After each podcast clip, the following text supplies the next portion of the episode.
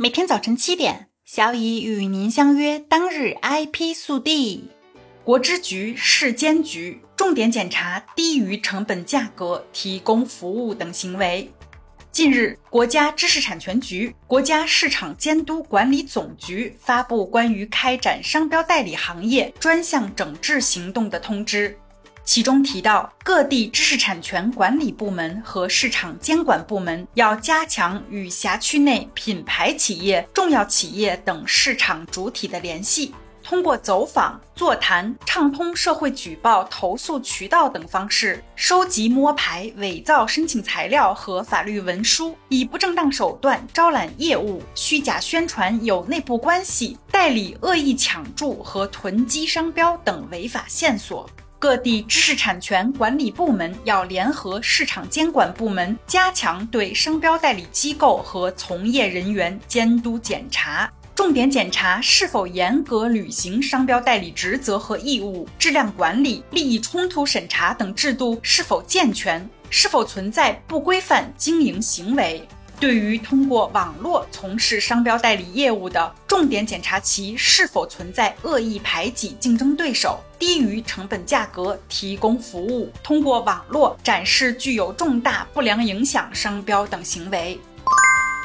奥特曼被认定为驰名商标，侵权者被判赔八十万元。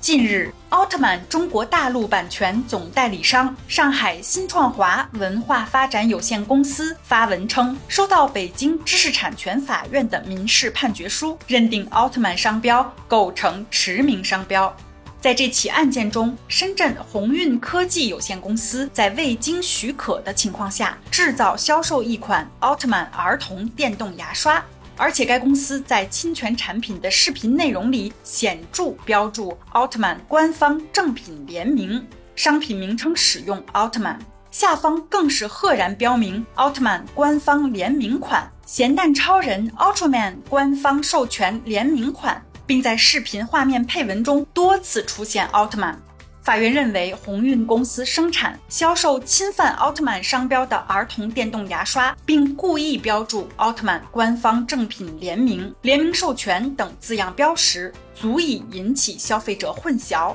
涉嫌违反商标法，侵害了新创华公司的商标权。鸿运公司应当立即停止侵权行为，停止使用奥特曼商标用于商品宣传，并于判决生效之日起七日内向新创华赔偿经济损失和合理支出共计八十万元。因被告鸿运公司不服一审判决并提起上诉，本案目前正处于二审审理中。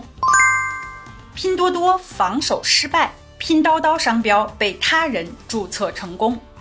此前，据报道，拼多多公司在二零二一年二月申请了大部分关于拼多多的商标，还是有一部分商标被他人申请注册。对于这种情形，拼多多公司选择商标异议的手段来维护自身的权益。然而，近日商标局对拼多多异议的第五三九六三七幺五号商标做出了准予注册的决定。被异议商标“拼叨叨”指定使用商品为第三类洗衣用织物柔顺剂、洗衣粉、清洁制剂、洗洁精、牙膏等。而拼多多公司引证在先注册的第幺八六六三九九七号、第三零零五六幺六幺号、第四九七幺六四三五号拼多多商标，以及第三二六二三二幺二号拼多多、拼多多等商标，核定使用商品为第三类香皂、去污剂、抛光制剂、研磨剂等。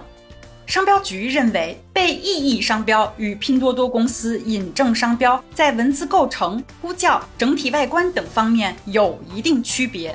因此双方商标未构成使用于类似商品上的近似商标，并存使用应不会造成消费者混淆误认，也不会对异议人的利益造成损害，因此决定第五三九六三七幺五号拼叨叨商标准予注册。今天的 IP 速递就到这里啦！本节目由 IP 彭浩仁策划，由小乙为您播报。欢迎搜索订阅每日 IP 速递，消息来源可查阅本节目文字说明。如需提供相关消息的详细内容，欢迎在留言区留言互动。好不容易到了周末，下午一定要抽出些时间运动满四十分钟哦。小乙和您相约明天见。